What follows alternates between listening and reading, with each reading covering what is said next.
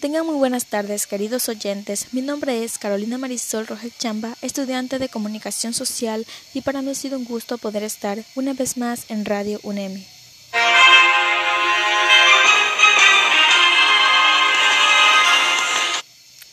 Noticia de última hora.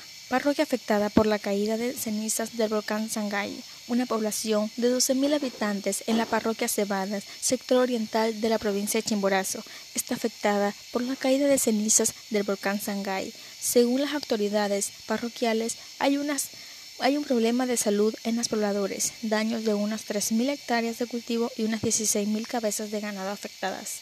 Néstor Chávez, presidente de Cebadas, manifiesta que la producción de este sector dejará de llegar a los mercados del país.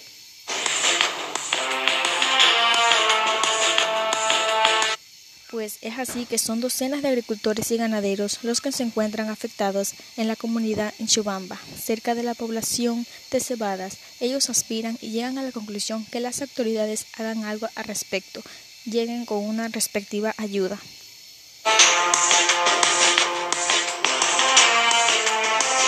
Y es así como llegamos al final.